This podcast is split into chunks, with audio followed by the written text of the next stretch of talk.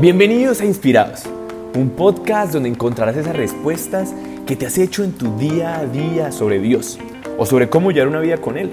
Un podcast que te cambiará la vida. Bueno, bienvenidos a este penúltimo episodio de esta primera temporada de Podcast Inspirados. Espero les hayan encantado todos los episodios hasta el día de hoy.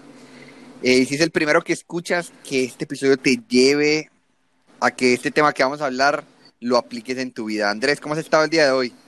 Juan Camilo, ¿cómo estás? Hoy súper bien. Eh, sí, ya estamos terminando también esta, esta, esta, esta temporada de episodios. Eh, vamos en el número 9. Nos queda otro para arrancar con la nueva temporada que traemos llenas, llenas de sorpresas. Bienvenido a todos los que nos están escuchando por primera vez y, y bueno, esperamos que este, este tema, un tema que, que es muy, muy interesante, yo lo amo, ya van a ver cómo me encanta, eh, es del día a día y que en esta época que estamos viviendo todavía de cuarentena, de lockdown, pues nos incumbe a todos y es necesario que lo empecemos a aplicar. Así es, Andrés. Y bueno, entonces para empezar, ¿cuál es el tema del día de hoy? Bueno, el tema del día de hoy es ese manejo del tiempo, esa disciplina en el día a día, ¿cómo la estamos llevando? O sea, cómo estamos gestionando nuestro tiempo, cómo estamos repartiendo nuestro día a día pero lo más importante es, es justamente pensar en términos de Dios, cómo también se involucra Dios en medio de, de, ese tiempo. O sea, si lo estamos incluyendo en nuestros días, si no lo incluimos.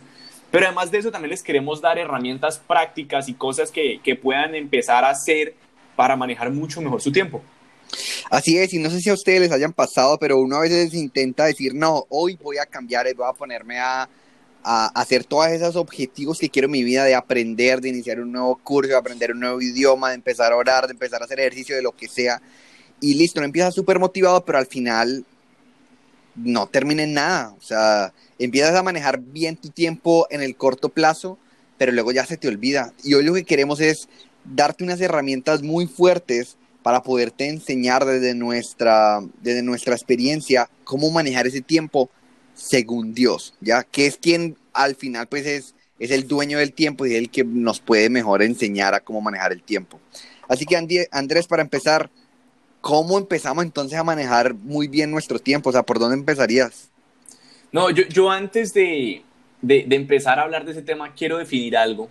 Y es que dijimos que vamos a hablar de la disciplina también, porque parte del manejo del tiempo tiene que ver con la disciplina. Y quería definir algo de, de la palabra disciplina y es como la palabra disciplina, antes de ser disciplina, viene de discípulo. ¿Sabías eso, Juan? No, no tenía ni idea. Y cómo la palabra discípulo significaba, eh, en, pues, desde los orígenes de la palabra, su etimología, aprender.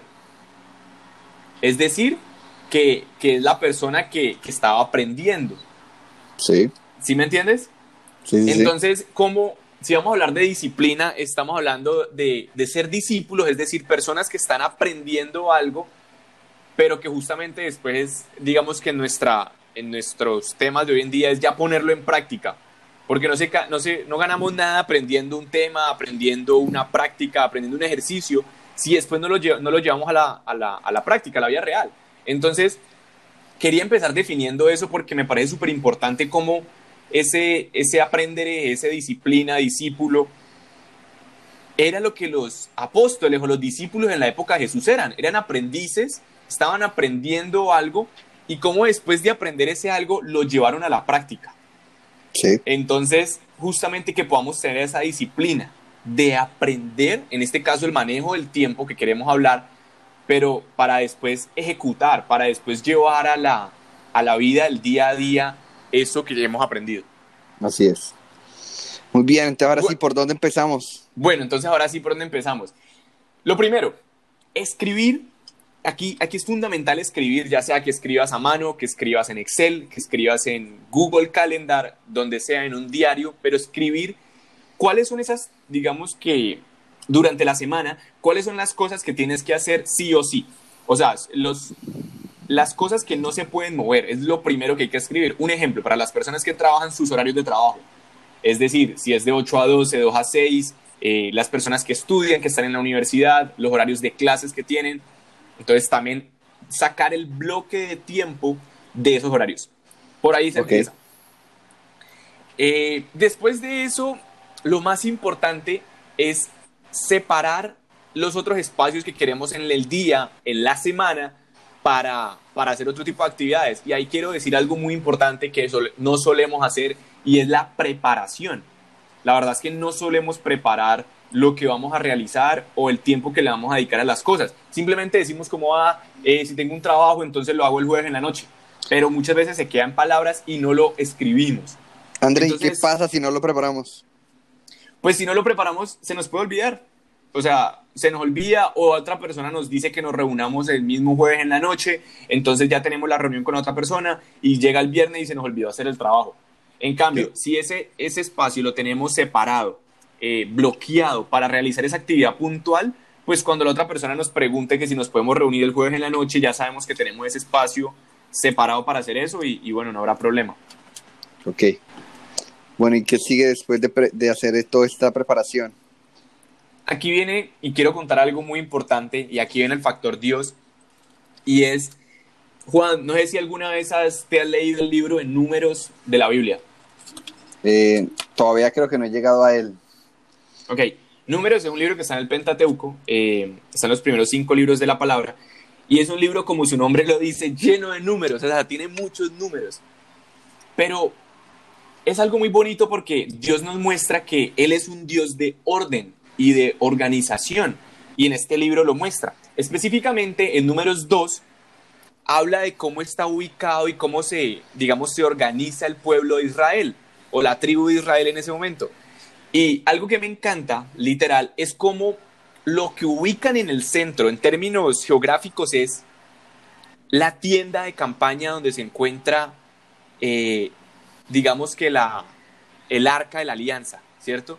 Donde están las tablas, donde están las cosas, digamos, religiosas importantes del momento, lo ubican en todo el centro. Sí. ¿Sí me estás entendiendo? Sí, sí, sí. Y entonces el hecho de que lo ubiquen en el centro, el resto de la tribu, el resto del pueblo se organiza a partir de ese centro. Entonces, asimismo debe ser nuestra organización del día y de la semana. Los primeros horarios, los primeros huecos que tenemos que organizar en nuestro día es el tiempo con Dios. Es el tiempo que le vamos a dedicar a Él. Y que a partir de ese tiempo que le estamos dedicando a Él, que le pensamos eh, organizar en nuestro horario, el resto de actividades se organizan. Un ejemplo, ya sabemos que, voy a, decir el ejemplo del trabajo, que es el más sencillo. Sabemos que trabajamos de 8 a 12 y de 2 a 6. Entonces tenemos un espacio antes de las 8, tenemos un espacio entre 12 y 2 y tenemos un espacio después de las 6 de la noche. Sí. En esos tres espacios hay que ubicar el espacio de Dios. ¿En dónde? En donde te quede más, eh, pues más, más, pues que te sientas mejor, que estés más a gusto, más cómodo para ubicarlo, ya sea para orar, para ir a Eucaristía, para hacer algún tipo de, devoción que tengas espiritual, pero que lo ubiques de primero. O sea, siento que eso es lo primero que hay que ubicar después de organizar el tiempo que no se puede mover. Y posteriormente a organizar ese tiempo, viene algo súper importante y es ahora sí ya organizar el resto de cosas, el resto de cosas que quiero organizar en la semana. Ok, ahora hay una recomendación ahí, te pregunto Andrés, ¿debemos todos los días ese tiempo ubicarlo en el mismo horario o tú, si tú dices mejor nada, pues hagámoslo el lunes a las, a las siete y media y el martes al mediodía o voy viendo como en qué horario me va quedando bien todos los días o recomiendas que todos los días sea una misma hora? Yo recomiendo que entre semana, que tenemos un horario, digamos que medio fijo de las clases o el trabajo, lo pongamos a la misma hora, para que ya estemos dispuestos todos los días a esa hora estar en, en ese espacio con Dios. Un ejemplo puede ser las personas lo hacen o cuando se levantan o al acostarse. Y está bien que su primera cosa que hagan al, momento de despertarse sea orar, o sea, empezar un momento con Él, sea ir a Eucaristía. Entonces, perfecto que sea el momento en que se, que se levanten. O también puede ser a la hora de acostarse, no hay ningún problema. Lo importante es respetar ese espacio, respetar ese espacio de oración y que absolutamente nada te haga moverlo porque si no se pierde el hábito. Sabes, ahí, ahí me acordaba mucho de una vez que fui a una Eucaristía y nos entregaron un volantico. Y aquí les tengo una pregunta para que todos piensen, es cuánto es el 1% de algo. El 1% de 100 es solo uno, ¿verdad? El 1% de tu día en minutos, ¿cuánto es? Y si nos ponemos a pensar, el 1% son solo 14, 15 minutos, ¿ya? Y, el, y el papelito lo que decía era, decía, regálale el 1% de tu día a Dios. Y en esta organización de la que habla Andrés, pienso que es muy importante, mínimo, mínimo, regalarle un 1% a Dios y que sea ese el 1% más importante de todo tu día. O sea, créame que en mi día a día, cuando estoy trabajando, eh, intento que lo primero que hago sea orar, ¿ya? O sea, me conecto al trabajo y si no he orado, la verdad empiezo a sentir como, uy, me falta lo más importante que es orar. Y a veces me toca decir como, bueno, voy a tomarme un break de 10, 15 minutos donde voy a leer su palabra, donde voy a orar un rato, donde le voy a escribir, donde voy a darle el tiempo a él para contarle y para que para contarle de cómo va mi día y de qué quiero también del día y como para poder tener un tiempo de intimidad con él. Y pienso que si no consideramos que esa debe ser la piedra como lo fundamental de todos nuestros días, el manejo de nuestro tiempo al final no va a servir para nada. O sea, lo primordial es primero organizar ese encuentro del que hablaba Andrés con Dios. Correcto, sí. Juan, yo te tengo otra pregunta y es, ¿Por qué crees que la gente no lo hace? ¿Por qué crees que ellos tienen problemas manejando el tiempo? Pues mira, yo en mi opinión creo que es porque eh, consideran a veces que el tiempo es mucho, porque pienso que no tenemos la noción del tiempo, ¿ya? Y a veces creemos de que, ah, no, tengo una hora para hacer, para orar, o tengo una hora libre y puedo pues aquí como hacer las cosas que quiero, y pero espérate un momentico, voy a, a ver primero el celular, Instagram un momentico, y la hora, el tiempo se nos va entre las manos.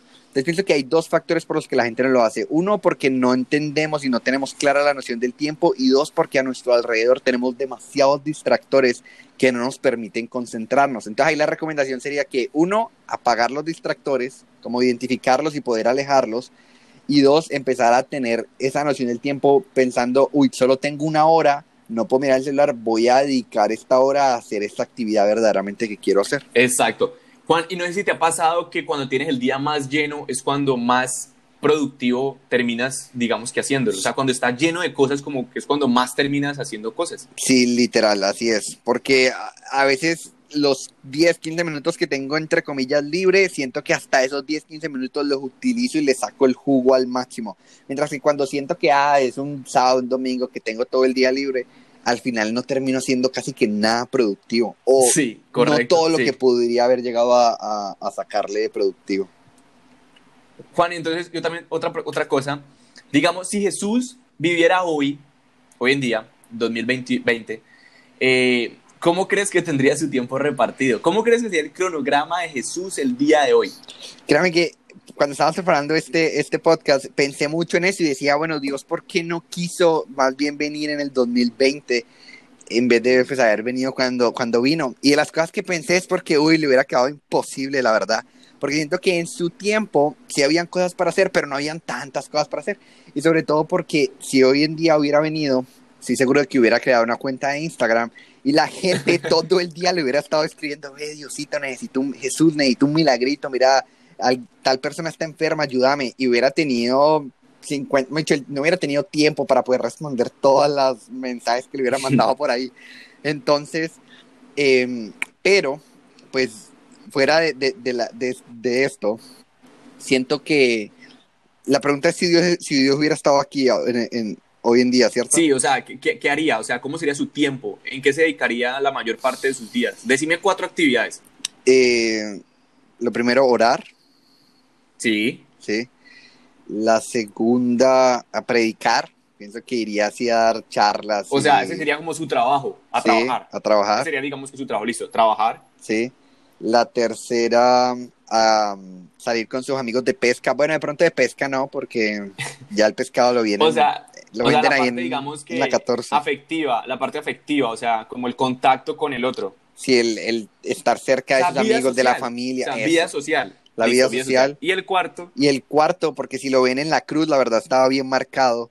Entonces yo creo, yo creo que el cuarto sería cuidarse del mismo e ir a hacer ejercicio y... O sea, ¿crees que tendría hábitos deportivos? Sí, sí, se cuidaría él y pienso que no solo deportivo, sino nutriría su espíritu de lectura, de... Así como lo hacía en su época de ir a la sinagoga y aprender y demás. De aprender. Sí, me gusta Y, y, y quería, te hice esta pregunta a propósito porque quiero compartir un pasaje de la Biblia que me encanta eh, y es Eclesiastés 3, que dice que hay un tiempo para todo. Sí. Entonces la palabra dice, todo tiene su momento oportuno, hay un tiempo para todo lo que se hace bajo el cielo. Y empieza a nombrar un montón de cosas. Dice que hay tiempo para nacer, que hay tiempo para morir, que hay tiempo para plantar, que hay tiempo para, para llorar, para reír. Bueno, y, menciona diferentes cosas, sobre todo verbos. Y, pienso que lo que decía Dios con esto es decirnos que así el tiempo creamos que es eh, limitado, que todo, que cada día que se acaba, pues sí se acabó y, y, no va a volver, y es verdad, es el único recurso no renovable. También en verdad hay tiempo para todo, siempre y cuando lo organicemos bien. Y, y, y siento que por eso Jesús haría de todo. Y pienso que nosotros también podemos hacer literal casi de todo, que lo más importante es que lo organicemos y que podamos ser, como decía al inicio y por eso quise empezar por ahí, disciplinados, es decir, que aprendamos a hacerlo y una vez aprendamos a hacerlo, lo llevemos a la práctica. Eh, Juan, y para eso te quería, quería, digamos que también dar un tip así súper rápido de cómo implementar un nuevo hábito. Después podemos hablar de los hábitos puntualmente, pero quería, quería enseñar algo así súper rápido de cómo implementar un nuevo hábito. Y es en tres etapas. El primero es identificar un hábito que ya estés haciendo, ¿cierto? Este se llama, digamos que esto es sacado del libro de hábitos atómicos. Entonces dice que es como en forma de sándwich. Porque primero se ubica un hábito que ya haces, es decir, algo que ya ejecutas. Un ejemplo es lavarse los dientes o despertarse, algo que todos los días tengas que hacer, empezar el trabajo, Luego se pone el hábito que quieres implementar, el hábito nuevo que quieres empezar a hacer. En este caso puede ser orar, o puede ser leer un libro, puede ser hacer ejercicio, puede ser cualquier otra práctica que quieras empezar a hacer en tu día a día que se te dificulte y por eso ya no puedes hacer un horario. Y el tercer, el tercer paso es la recompensa. La recompensa es lo que vas a estar pensando antes de hacer ese hábito que te cuesta implementar. Entonces, por ejemplo, no sé, a mí me encanta eh, hacer ejercicio. Entonces yo sé que antes de hacer ejercicio tengo que implementar, o sea, tengo que poner un hábito que me cueste para que la recompensa sea hacer ese ejercicio, ¿ya?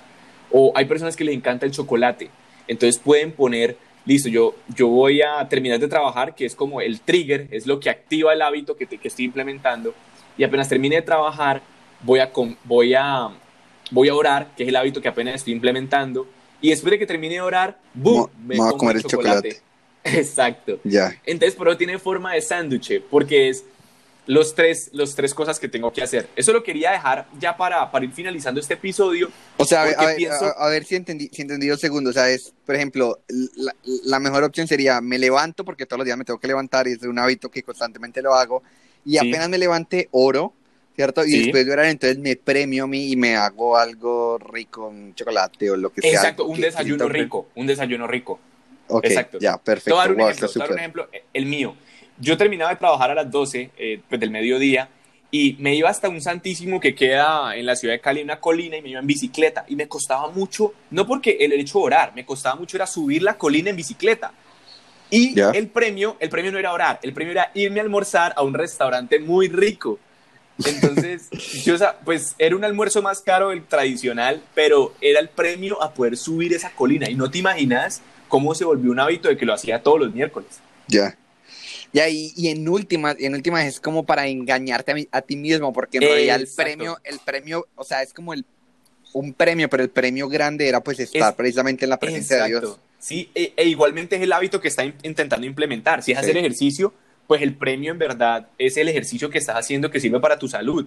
Si lo que te cuesta implementar es llamar a un familiar, bueno, en verdad lo estás haciendo es por llamar al familiar, que te cuesta, sí, y por eso te estás premiando, pero que en el mediano plazo vas a ver que ese premio se empieza a desvanecer porque el hábito per se es bueno. Wow, sí. Entonces, Juan, ya para ir finalizando, eh, para ir recogiendo, ¿cuál es la tarea que les vamos a poner esta semana a las personas?